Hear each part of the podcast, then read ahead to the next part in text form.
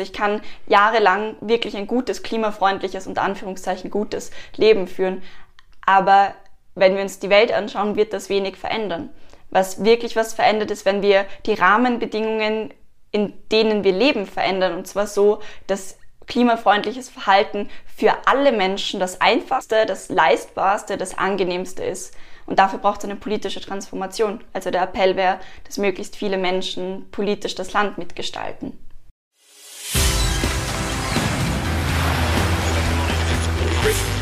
Gut zu wissen, der Erklärpodcast der Tiroler Tageszeitung. Hallo, ich bin Vanessa Grill und ich begrüße euch herzlich zu einer weiteren Folge von Gut zu wissen. Die Protestcamps gegen den Wiener Lobautunnel und die Stadtstraße gingen durch die Medien. Die Sprecherin des Jugendrates Lena Schilling führt die Bewegung an. Zuvor engagierte sie sich bereits für Fridays for Future. Mit mir spricht die 21-jährige Wienerin gleich über Klimaaktivismus. Was er konkret bedeutet, wo die Grenze ist, warum jede und jeder politisch aktiv werden sollte und warum Tirol in Sachen Klimaprotest noch hinterherhinkt. Auch über Anfeindungen, denen Lena Schilling als Aushängeschild der Bewegung ausgesetzt ist, reden wir gleich. Doch zuvor noch fünf Fakten über Lena Schilling, die gut zu wissen sind. Lena Schilling ist 2001 in Wien geboren und wuchs politisch auf. Ihre Mutter arbeitet als Sozialarbeiterin und übernahm 2015 die Leitung eines Flüchtlingshauses. Schilling war bereits als Schülerin Mitglied von Fridays for Future, trat in der Öffentlichkeit auf und organisierte zahlreiche Demos. Anfang 2020 rief Schilling gemeinsam mit anderen Aktivistinnen den Jugendrat ins Leben. Eine parteiunabhängige Jugendorganisation, die sich neben Klimagerechtigkeit auch für Feminismus und Bildungsgerechtigkeit einsetzt. Schilling ist seit Anfang 2021 auch Sprecherin der Initiative Lieferkettengesetz Österreich. Dahinter steht die Idee, dass große global aufgestellte Konzerne künftig für ihre gesamte Lieferkette transparent darlegen müssen, dass ihre Produkte unter Einhaltung der Menschenrechte ohne Kinderarbeit in fairer Produktion hergestellt wurden. Im September 2021 meldete Schilling das erste Protestcamp gegen die Lobau-Autobahn in Wien an. Trotz Klagsandrohungen und Räumung wurde der Lobau-Tunnel drei Monate später abgesagt. Die daran anknüpfende Stadtstraße will Wiens Bürgermeister Michael Ludwig aber bauen.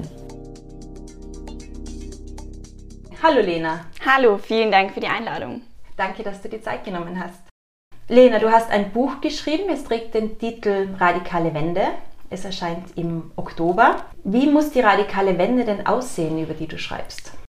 Mm, der Untertitel von dem Buch ist eine Welt zu gewinnen. Und wir sind gerade ja in Zeiten, und das kriegen wir alle mit, die von Krisen im Grunde dominiert sind. Das heißt, wir stolpern von Krise zu Krise.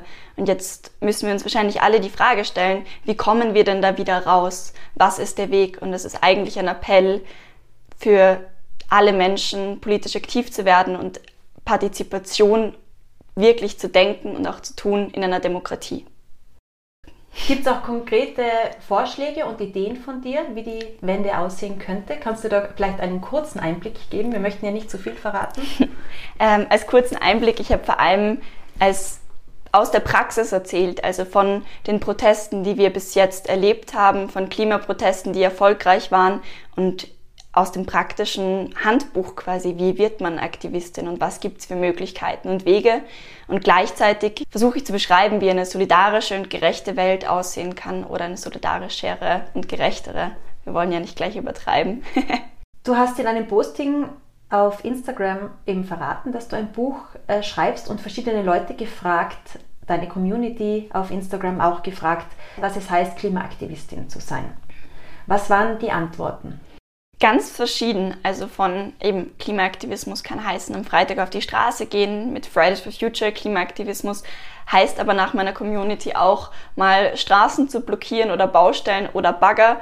Aber zum Beispiel heißt Klimaaktivismus, und da redet man irgendwie auch viel mit Menschen in seinem Umfeld drüber, für meine Großeltern eben mit ihren Freundinnen drüber zu reden, sich zusammenzuschließen, zu schauen, dass die Zugverbindungen im Ort besser werden und all diese Dinge. Das heißt, ich glaube, das alles kann Aktivismus sein. Mm, aber ich freue mich auch auf neue Arten von Aktivismus, die entstehen ja auch gerade. Was ist deine Definition? Mm, ich glaube, das möglichst inkonkret zu halten und Situationen abzupassen und dann zu schauen, was passt. Ich glaube, aktiv sein heißt ähm, eingreifen. Aktiv sein heißt, wenn eine Autobahn gebaut wird, gegen die es jahrzehntelangen Protest gab, gegen die versucht wurde, rechtlich vorzugehen, und man dann als letzten Schritt sagt, okay, ich besetze jetzt diese Baustelle, dann ist das ein legitimer Schritt und dann ist das Aktivismus. Aber für mich heißt Aktivismus halt genauso, an Schulen zu gehen und Workshops zu halten und mit jungen Menschen drüber zu reden, was das für sie heißt. Ich glaube, ich möchte generell davon wegkommen, den Leuten zu sagen, was richtig und was falsch ist, sondern zu sagen, hey, lasst uns gemeinsam drüber nachdenken, was das alles sein kann. Und wo siehst du die Grenze?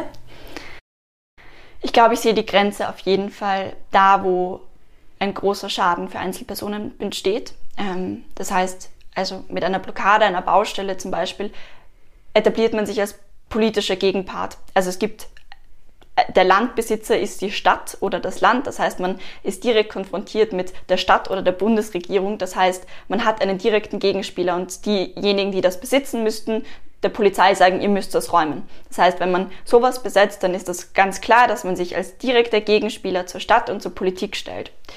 Ich finde zum Beispiel, und das ist mein persönlicher, meine persönliche Einschätzung, ähm, Straßenblockaden, zum Beispiel im Frühverkehr oder Straßenblockaden an Zivilgesellschaft nicht zielführend, weil wir ja mit den Menschen gemeinsam was gestalten wollen und nicht die Menschen am Weg in die Arbeit aufhalten und stören, sondern es geht doch viel eher darum, sie zu gewinnen und zu überlegen, okay, wie können wir es schaffen, dass diese Menschen nicht mehr im Auto in die Arbeit fahren müssen. Ja, ja. du meinst, wenn man sie verärgert, bewirkt das ja genau das Gegenteil. Ja. ja.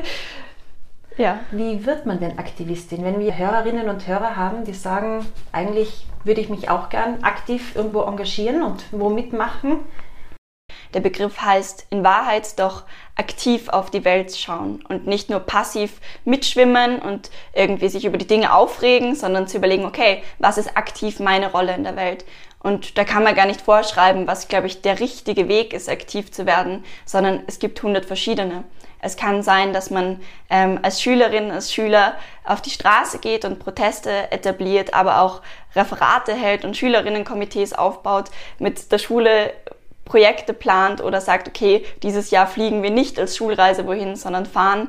Es kann aber auch heißen, dass wir uns bewusst machen, dass wir in unseren Orten, in unserer Gemeinde dazu beitragen, dass der Ort klimafreundlicher wird, dass man mit der Familie nicht mehr auf Urlaub fliegt, wenn das irgendwie geht und solche Sachen. Ich glaube, wie wir politisch aktiv werden, hängt ganz davon ab, wie wir das wollen, aber wichtig ist und das finde ich den Hauptappell, dass wir es gemeinsam tun dass wir nicht einzeln als einzelstehende Wesen in dieser Welt irgendwie versuchen, was zu verändern, sondern uns immer als eine Gesellschaft begreifen, als Kollektive. Und wir sind ja organisiert. Wir sind in Klassen organisiert, in der Uni, in der Arbeit, in Familienverbänden. Das Einzige, wo wir nicht wirklich organisiert sind, sind in einem politischen Bereich. Und das ist doch eigentlich irgendwie eigenartig, weil es das Kerninteresse sein müsste. Wenn also der Einzelne versucht, Müll zu vermeiden, das Auto stehen zu lassen, Strom zu sparen zum Beispiel, dann reicht das nicht aus. Das reicht nicht und es ist ja auch wahnsinnig frustrierend. Also ich kann jahrelang wirklich ein gutes, klimafreundliches und Anführungszeichen gutes Leben führen. Aber wenn wir uns die Welt anschauen, wird das wenig verändern. Was wirklich was verändert ist, wenn wir die Rahmenbedingungen, in denen wir leben, verändern. Und zwar so, dass klimafreundliches Verhalten für alle Menschen das einfachste, das leistbarste, das angenehmste ist. Und dafür braucht es eine politische Transformation. Also der Appell wäre, dass möglichst viele Menschen politisch das Land mitgestalten. Das heißt, eigentlich sollten alle politisch aktiv sein? Ja, jede und jeder in seiner und ihrer Art und Weise. Siehst du Klimaaktivismus als letzte Chance? Als die letzte Chance, ich glaube, es ist schwierig. Also wir sagen das ja schon immer wieder und mir ist das auch aufgefallen, so diesem Prozess von Aktivwerden. Es gibt ganz viele Menschen, die schon seit Jahrzehnten für und gegen dieselben Dinge kämpfen wie ich jetzt. Und es ist auf jeden Fall kein neuer Hut und das müssen wir uns schon bewusst machen, dass wir vor 50 Jahren genau wussten, worauf wir zusteuern. Vor 30 Jahren gab es die ersten großen Appelle von WissenschaftlerInnen an Politikerinnen, an Menschen. Und jetzt, 2022, sind wir in einer Lage, die tatsächlich bedrohlich ist. Also wir sehen das gerade, es gibt überall Waldbrände, die Naturkatastrophen werden größer und wenn man mit Bäuerinnen und Bauern redet, dann merkt man auch, dass diese Naturkatastrophen sie treffen. Das heißt, es ist schon hier angekommen. Und ehrlich gesagt glaube ich, dass aktiv zu werden und die Welt mitzugestalten unsere einzige Chance ist, diese Welt noch so zu verändern, dass es für die nächsten Generationen eine gute Zukunft geben kann. Glaubst du, dass sich das Bewusstsein der Menschen durch eben jetzt diese Hitzewelle, durch die Waldbrände in halb Europa, durch den Gletscherbruch in Südtirol, mhm. glaubst du, dass dadurch die Leute vielleicht etwas wachgerüttelt worden sind? Ich glaube, dass das Bewusstsein für die Klimakrise und was das bedeutet auf jeden Fall größer wird. Aber was macht man damit? Also ich glaube, ganz vielen Menschen geht so, dass wir vor diesen Katastrophen stehen und eben man macht irgendwie sein Handy auf, die Zeitung und sieht ähm, Krise nach Krise nach Katastrophe und man fragt sich, okay, was soll ich jetzt tun? Ähm, und bleibt mit dieser Ohnmacht zurück. Und ich glaube, meine Aufgabe, und deswegen bin ich sehr froh, heute da zu sein, ist zu sagen, hey, wir können was gegen diese Katastrophen tun, aber wir müssen uns zusammenschließen und den besten Weg finden, gegen diese Katastrophen einzeln vorzugehen. Und ich glaube, oft fehlt einfach die Handlungsperspektive und wenn man sich ohnmächtig fühlt im Anbetracht der Krisen, dann schiebt man die Probleme eher weg, als sich damit zu befassen. Wie war das denn bei dir? Hat es einen ausschlaggebenden Grund gegeben, wo du gesagt hast, jetzt reicht's, jetzt muss ich was tun? Ich glaube, bei mir war schon der Punkt, ich bin sehr früh politisch aktiv geworden, aber eben auch in anderen Richtungen. Und die Klimakrise war für mich eher immer was Abstraktes. Und ich meine, das ist ja so ein Riesenwort und was soll das bedeuten und irgendwie ungreifbar. Und Naturwissenschaften war jetzt auch nicht unbedingt mein Ding. Und dann merkt man aber, okay, es betrifft uns halt im direkten Leben. Und merkt, okay, es ist halt irgendwie die politische Frage unserer Zeit und die gesellschaftliche Frage unserer Zeit. Und ich glaube, mit ja, 15, 16 war schon tatsächlich der Beginn, das Aufflammen von zum Beispiel Fridays for Future, aber davor auch es gibt System Change und Climate Change und Ende Gelände. Das sind Organisationen, die zivilen Ungehorsam leisten. Das heißt, zum Beispiel in Deutschland fahren die zu tausend in so roten Maleranzügen zu Kohlegruben und besetzen die, damit nicht Kohle abgebaut werden kann. Und das waren schon so Bilder, die irgendwie da waren und die mich beschäftigen. Mich, okay, warum machen Leute das? Ist das gut? Ist das schlecht? Dieselben Fragen, die sich wahrscheinlich die meisten Menschen stellen. Ähm, ja, und dann bin ich irgendwie so reingerutscht, würde ich sagen. Ist das Thema in der Schule? Zu meiner Zeit war es noch nicht wirklich Thema. Also man konnte ein Fußballfeld im Regenwald in Brasilien kaufen. Keine Ahnung, ob jemals das Geld überhaupt dorthin gekommen ist, wahrscheinlich nicht. Aber das war das einzige Umweltschutzthema, das mhm. bei uns in der Schule aufgegriffen wurde. War es bei dir Thema oder bist du eher durch deine Familie sensibilisiert worden? Mm, ich glaube, es war viel zu wenig Thema ich glaube, es wird immer mehr Thema. Also ich, man kommt ja irgendwie gar nicht mehr drum herum, alleine in den Medien und junge Menschen stellen Fragen und sind ja oft auch kritisch. Mm, ich glaube, für mich ist es wahrscheinlich wirklich gekommen, weil man die Welt anschaut und sich fragt, okay, warum laufen die Dinge so? Und ich bin noch immer ein super Sensibelchen. Ähm, und wenn ich brennende Regenwälder sehe und sehe, wie Tiere verbrennen, nimmt mich das einfach mit. Und ich glaube, vielleicht müssen wir uns auch ein bisschen was von dieser Naivität wahren und dieser Sensibilität und nicht abstumpfen durch die Bilder. Und ich glaube, alleine das hat bei mir viel ausgelöst. In einem Interview hast du mal gesagt, Aktivistin zu sein ist ein Privileg. Ja.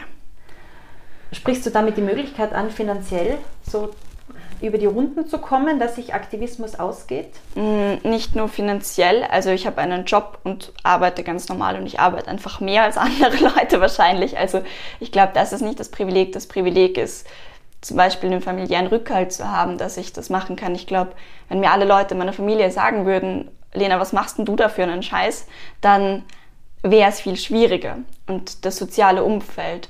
Ich bin recht früh in eine sehr coole Position gekommen und zum Beispiel ähm, Im Rahmen eines Protests hat die Stadt Wien Klagsandrohungen in Millionenhöhe an 50 Menschen geschickt. Und ich war eine davon.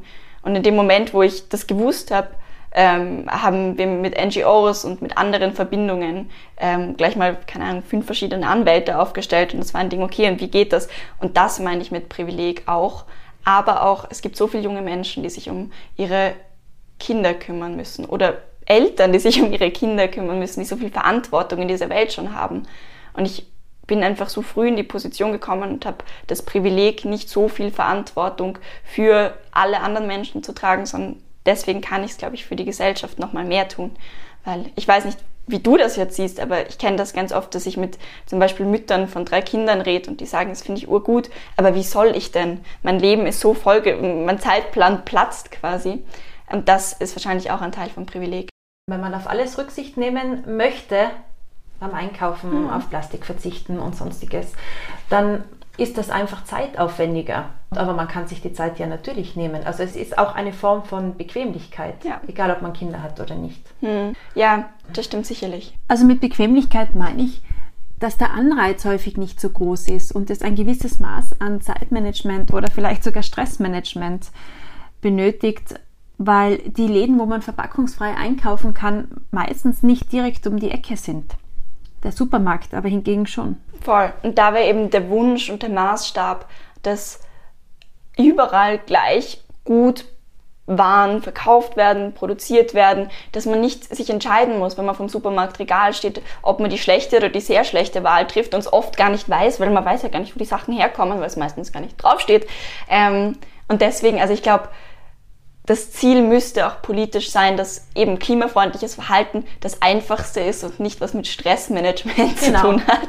Und dass man auch nicht jedes Produkt lesen muss, wo Mikroplastik drin ist. Ja. Das steht ja so natürlich auch nicht oben, sondern da muss man dann meistens in irgendeiner App nachschauen, was tatsächlich die Inhaltsstoffe sind. Und das ist ja nicht wirklich einfach, wenn man sich nicht so gut auskennt wie du.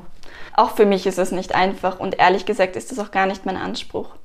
Ja, ja. Ich bin auch Sprecherin für ein Lieferkettengesetz. Mhm unsere Produkte werden 20 Mal um die Welt geschifft und kommen dann da an und dann soll man irgendwie wissen, ob das jetzt gut ist oder nicht und woher es kommt. Eigentlich keine Chance. Und da ist mir das erst so richtig aufgefallen. Wir können gar nicht die richtige Wahl treffen und davon muss man, glaube ich, wegkommen. Worauf kannst du nicht verzichten? Auf jeden Fall Kaffee. ja, Kaffee wäre bei mir auch ein Thema. Baustellen besetzen und auf die Straße gehen ist ja nicht das Einzige, was Klimaaktivistinnen machen. Erklär doch bitte die Arbeit, die dahinter steckt. Ja, das ist, was man meistens sieht. Das ist der aller, aller, aller, aller, aller kleinste Teil. Also es gibt Organisationen, Bewegungen und da passiert ganz viel Bildungsarbeit. Wir haben jetzt eine Klausur gehabt von einem Wochenende, wo wir uns nur mit alternativen Energiequellen und der Verteilung in Europa beschäftigt haben, weil man natürlich wissen muss, worüber man überhaupt redet. So. Ähm, und gleichzeitig, wir gehen an Schulen, wir halten Workshops, wir reden mit Leuten, man geht zu Podien, zu Veranstaltungen, und unsere Hauptaufgabe ist als Klimaaktivistinnen, glaube ich, eigentlich einfach mit den Menschen ins Gespräch zu kommen und den Menschen auch zuzuhören. Mm, das passiert viel zu wenig. Viel weniger Sachen zu erklären, sondern die Menschen zu fragen, hey, wo siehst du dein Potenzial? Wo siehst du die Probleme? In Klimafragen zum Beispiel aber es bedeutet auch, Demos anzumelden, äh, Kundgebungen, sich rechtlich damit auseinanderzusetzen, mhm. was Protestformen heißen, stundenlange Diskussionen, was wie sinnvoll sein könnte. Genau, also ich glaube, auf die Straße gehen ist der kleinste Teil. Und man muss schon sagen, das letzte Jahr war ein großer Protest und eine lange Besetzung, die längste in Österreich. Ähm, Lubau? Genau, die Lubau-Besetzung. Und das Spiel ist nicht vorbei. Das heißt, in Zukunft wird meine Aufgabe hoffentlich nicht mehr sein, campen zu gehen. Ich hasse campen, aber muss dann auch mal sein. Lena, du eckst bei Politikern an. Du hast vorher von Klagsandrohungen gesprochen. Du wirst aber auch von normalen Leuten angefeindet und sogar bedroht. Als Klimaaktivistin braucht man also eine ganz schön dicke Haut. Ich glaube, wenn man so exponiert ist wie ich schon, und leider in dieser Gesellschaft als junge Frau besonders. Aber naja, in der Auseinandersetzung, in der Diskussion miteinander ist wichtig, dass man wertschätzend ist. Und ich glaube, wenn man Politik wieder mehr so denken wird, dass es eine wertschätzende Auseinandersetzung von einer Gesellschaft mit der Welt ist und weniger ein Machtkampf und ein Kampf um wer wo das Sagen hat, von wegen alleine, wenn wir jetzt irgendwie, keine Ahnung, über äh, die Skifahrlobby reden ja. oder so, die Liftlobby. Also ich glaube, ehrlich gesagt, müsste nicht jeder eine harte Haut haben, wenn alle wüssten, dass man sich einfach respektvoll miteinander befassen kann und muss. Also das ist, glaube ich, generell ein gesellschaftlicher Trend, der schön und wünschenswert wäre. Hast du manchmal Angst? Mm, ja, ich habe tatsächlich manchmal Angst. Aus dieser ganzen Protestbewegung ist einfach viel entstanden. Also von tatsächlich einer eher rechten politischen Gesinnung kommt sehr viel Gewalt. Also eben Beschimpfungen auf der Straße, man wird irgendwo abgepasst. Und ich brauche mir nicht die Illusion machen, dass ich mich gegen drei erwachsene Männer, die irgendwie stark sind, wehren kann. Mhm. Ähm, das werde ich nicht können. Das heißt, wenn mir jemand was tun will, dann können sie das. Und trotzdem ist mir klar, dass es das politische Ziel irgendwie wert ist und dass es ja trotzdem noch sowas wie einen gesellschaftlichen Schutz gibt, weil es wahrscheinlich einen Aufschrei gibt, wenn das passieren wird. Und man lernt einfach damit umzugehen und sich Mechanismen zu entwickeln, glaube ich. Ja. Was machst du an solchen Tagen? Sport. Ich versuche meine Familie zu sehen, das macht es meistens auch besser, wobei meine Familie höchst panisch ist und das auch manchmal ein Stressfaktor ist. Die machen sich große Sorgen um dich. Na, ja, ja, natürlich. Also mein Papa wünscht sich, glaube ich, nichts ähnlicher, als dass ich endlich irgendeinen den normalen Beruf mache. Aber das spielt es nicht. Ähm, ja, was mache ich sonst? Ich glaube, spazieren gehen, versuchen rauszukommen, kleinen Kopf zu kriegen, runterzukommen, liebe Menschen sehen. Das, was wir alle machen, wenn wir einen schlechten Tag haben. Also, das ist gar nicht so besonders. Und bist du auch manchmal frustriert, hoffnungslos oder fühlst dich irgendwie ohnmächtig angesichts der Tatsache, dass eigentlich relativ wenig passiert? Mhm. in die Richtung, wie du es gerne hättest? Jeden Tag mindestens einmal. Also dieses Gefühl von Ohnmacht, dieses Gefühl von auch eben Hoffnungslosigkeit, das kennen wir wahrscheinlich mittlerweile auch die meisten von uns, weil es ist ja nicht nur die Klimakrise, es ist die Inflation, es ist die Energiekrise, es ist der Krieg, es ist ähm, die Pandemie. In Anbetracht all dieser Krisen ist es oft schwer, sich zu überlegen, wie kann ich Verantwortung für die Welt übernehmen, was ist meine Rolle in dieser Welt und wie viel Druck und Verantwortung kann ich mir nehmen und habe ich auch? Auch Fragen, die sich wahrscheinlich viele Leute stellen. Und ich glaube, dann ist die Antwort immer, einen Moment durchzuatmen und zu überlegen, okay, wo sind meine Kämpfe? Also eben im Krieg gegen Russland, Ukraine werde ich nicht viel auswirken können, aber es gibt Kampffelder, eben wie der Kampf um eine gerechtere Welt, die Klimakrise und Co., wo wir schon alle was bewegen können. Siehst du den Krieg in der Ukraine als Antrieb für das Energiethema, weil wieder mehr über alternative Energien nachgedacht wird, oder aber als Rückschritt, weil plötzlich auch wieder Kohlekraftwerke Thema sind?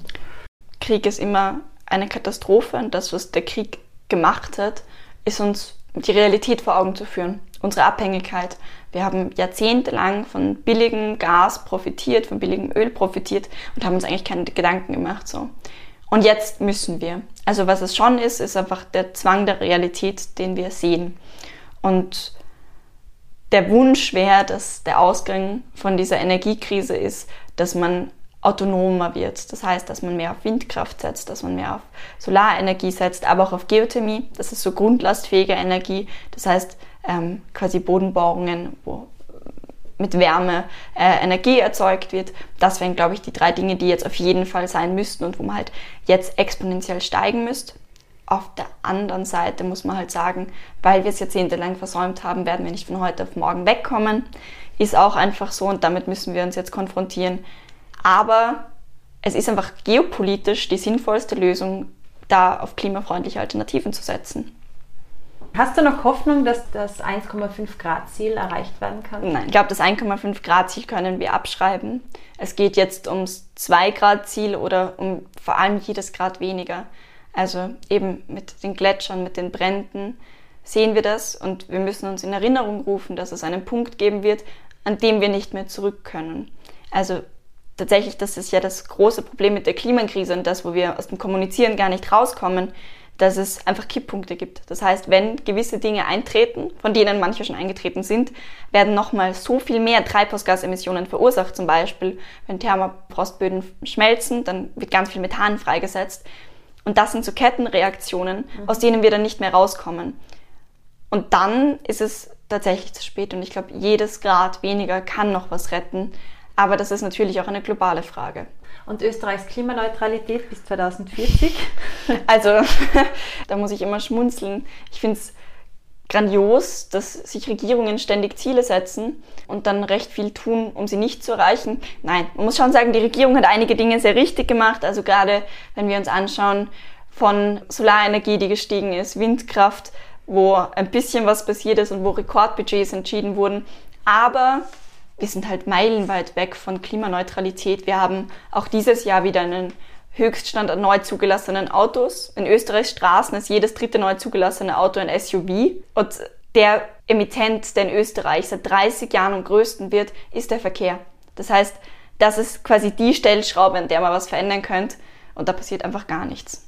Apropos Verkehr, da hätten wir in Tirol auch eine große Baustelle, den Transitverkehr, die Brennerautobahn Im Westen passiert aber vom Klimaaktivismus her wenig. Ich glaube, das hat viele Gründe. Einerseits, klar, dort, wo man viel Profit damit was machen kann, ähm, ist es schwieriger, die Sachen wegzubekommen. Auf der einen Seite, auf der anderen Seite, also wir sind gerade hierher gefahren und es ist einfach nicht so leicht, sich zu vernetzen und zu treffen wie in einer großen Stadt, glaube ich. Also zum Beispiel in Wien ist es einfach viel einfacher, weil die Menschen in einem Ballungsraum enger beisammen sind. Eine Demonstration anzumelden ist kein großer Aufwand, weil es steigen alle irgendwie in die Bahn und sind in 15 Minuten am Ort, wo das stattfindet. Also ich glaube, es ist einerseits tatsächlich eine eine Frage von, wie Bevölkerung wo wohnt und verteilt ist. Also wir sehen in allen Städten, in allen Orten, wo Menschen konzentrierter leben, sind die Proteste einfach automatisch größer weil es einfach auch einen Effekt gibt. Das würde ich sagen. Und auf der anderen Seite ist das sicherlich, weil man hier von Anfang an als Klimabewegung auch nicht so Fuß gefasst hat. Woran das liegt, kann ich, glaube ich, gar nicht beschreiben. Aber es gab ja Bundeskongresse und es gab Fridays for Future Tirol und auch Fridays for Future Vorarlberg. Ähm, und da ist am Anfang auch ein bisschen was passiert. Wie das jetzt ist, weiß ich ehrlich gesagt gar nicht. Ja. Also ich habe da ein bisschen auf die Facebook-Seite und so geschaut, aber mhm. da dreht sich jetzt eher um Nahrungsmittelverschwendung. Ja, man könnte wahrscheinlich relativ viel machen. Die Frage von Transitverkehr ist natürlich die Alternative. Und das wäre, also ich glaube, darauf wären die einfachsten zwei Antworten. Erstens, dass wir die Sachen nicht rund um die Welt schiffen, sondern versuchen, möglichst regional und wieder einen Schritt zurückzugehen in den Wegen. Dann gibt es auch schon mal weniger Transitverkehr. Und dann halt versuchen, das meiste auf die Schiene zu verlegen. Aber ja, ich glaube, da hätten Klimaaktivistinnen einen Auftrag und vielleicht gibt es ja Leute, die den Podcast hören, die sich denken, hey, das ist eigentlich ziemlich blöd, dass das so ist und was können wir dagegen tun? Und vielleicht sich ja melden oder was dagegen starten. Ich glaube, es gibt viele Möglichkeiten. Warum sind denn eigentlich Frauen mhm. die Aushängeschilder dieser Klimabewegungen? Wenn man jetzt nach Deutschland schaut, Luisa Neubauer, Greta Thunberg, wollen wir natürlich nicht außer Acht lassen. In Österreich du. Hat das einen Grund? Mm, einerseits ist es sicher so eine Art Vorbildfunktion. Also auch in der Bewegung sind einfach mindestens 80 Prozent, wenn nicht mehr, junge Frauen oder Frauen. Warum die Männer sind nicht desinteressierter, oder? Die Männer sind nicht desinteressierter und trotzdem, auch wenn wir uns das Wahlverhalten anschauen, wählen Frauen eher nach den Kriterien Nachhaltigkeit, Klimafreundlichkeit, all diesen Dingen. Das heißt, da dürfte es schon ein Bewusstsein geben. Ich glaube, auch weil vielleicht Frauen allgemein mehr mit Kindern zu tun haben und vielleicht weiter auch für die mitdenken. Aber sonst, auch weil das Bewegungsklima so ist. Ich glaube, weil das ein Raum ist, in dem junge Frauen nicht diskriminiert werden, in dem sie Platz kriegen, in dem klar ist, okay, man kann über Dinge reden. Und es ist gar nicht so, dass man ähm, Männer irgendwie benachteiligen wird. Ich glaube, es ist einfach ein sehr frauendominierter Raum und Männer, die reinkommen, ähm, fühlen sich dann auch wohl, aber ähm, ist vielleicht alles ein bisschen anders als in anderen gesellschaftlichen Bewegungen. Mhm. Du hast in einem Interview gesagt, dass du dich momentan von keiner Partei vertreten fühlst. Gehst du wählen? Ich gehe natürlich wählen. Ich glaube, alle demokratischen Möglichkeiten, die wir haben, können und müssen wir nutzen. Aber es wird nicht dafür reichen, dass ich mich hinter einer Partei oder vor eine Partei stellen könnte und sagen würde, das ist meine Partei. Ich glaube, man sieht ja auch in der Bevölkerung, verliert die Politik und vor allem die parlamentarische Politik sehr viel an Zuspruch und die Menschen denken sich, was tun die da? Und ehrlich gesagt denke ich mir das auch oft. Und deswegen wäre das jetzt auf gar keinen Fall der Weg. Hm, vielleicht verändert sich das, vielleicht kann man Parteien so weit verändern irgendwann. Aber im Moment ist das sicherlich nicht der Weg. Was steht denn als nächstes auf deiner politischen Agenda? Naja, also politisch haben wir natürlich die Energiekrise, mit der wir uns auseinandersetzen. Und da ist auf jeden Fall die, eine der größten Aufgaben eben der Regierung auch dahingehend Druck zu machen, dass man auf erneuerbare Energiequellen setzt und eben nicht zurück zu Kohlekraft und Co. geht. Gleichzeitig ist die Aufgabe, die Mobilitätswende hinzubekommen. Das heißt, für öffentlichen Verkehr Verkehrskonzepte mit Expertinnen reden, überlegen, wie man wo was besser machen könnte. Und vor allem, wir müssen uns überlegen, dass in den letzten Jahrzehnten Straßen massiv ausgebaut und Züge massiv zurückgebaut wurden. Das heißt, das ist auf jeden Fall ein Kampffeld. Und dann so als letztes großes Thema neben Energie und Mobilität ist es jetzt ja tatsächlich, wie man die Erwärmung in Städten, in Ballungsräumen und Co. runterbringt, weil die Leute einfach extrem unter dieser Hitze leiden. Ähm, aber das wechselt dann durch. Genau. Das sind ein paar von den Aufgaben, aber es gibt wahrscheinlich hunderte. Doch bevor es für dich in den politischen Herbst geht, ist erstmal ein Tapetenwechsel angesagt. Du machst einen Zwischenstopp in Innsbruck, es geht dann weiter in den Urlaub. Kannst du abschalten? Hm, ähm, schwierig tatsächlich. Also ich habe in der Zugfahrt noch einen Artikel geschrieben und habe äh, recht viel irgendwie an Nachrichten geschaut. Ich glaube, das Ziel wird sein, das Handy wegzulegen, so gut es irgendwie geht. Aber so richtig ganz schwer. Also es ist auch der erste Urlaub seit langer, langer Zeit. Es ist wirklich nicht einfach abzuschalten, weil man sie auch überall sieht und überall damit konfrontiert wird. Aber ich glaube, es ist wahnsinnig wichtig und ich werde mir Mühe geben. Sehr gut. Gibt es irgendetwas, was man nicht über dich erfährt, wenn man dich googelt, was aber gut zu wissen wäre? Hm, was gut zu wissen wäre, ist eine Frage. Ich glaube, ich versuche eigentlich meine Persönlichkeit so weit wie möglich aus dem politischen Kampf rauszuhalten, weil ich finde, ja klar ist wichtig, wer da dahinter steht, aber es geht ums Thema und nicht um mich. Oft wird mir irgendwie die Frage gestellt, oder wie finanzierst du dir das Leben und wie keine Ahnung. Und also ich glaube, schon wichtig zu sagen ist, dass ich arbeiten gehe und ich bin Tanzlehrerin und das ist auch mein Ausgleich und mein, ja, das ist quasi mir extrem wichtig, dass ich finanziell unabhängig von der Politik bin, so weit wie möglich. Und was mir auch wichtig ist, zu sagen, dass ich eine von ganz vielen bin. Ich glaube, das sieht man nicht, wenn man googelt. Da steht ein Name und eine Person, aber es sind Hunderte und europaweit Tausende und weltweit Millionen Menschen, die denselben Kampf führen, die an unterschiedlichen Orten woran glauben. Und da steht ein Name. Aber eben, ich bin eine von vielen und ich glaube, das sieht man nicht. Lena, vielen Dank fürs Gespräch und schönen Urlaub. Vielen, vielen Dank für das schöne Gespräch. Gefällt euch unser Gut zu wissen Podcast? Dann teilt ihn liked und bewertet ihn in eurer App. Das war Gut zu wissen, der Erklärpodcast der Tiroler Tageszeitung.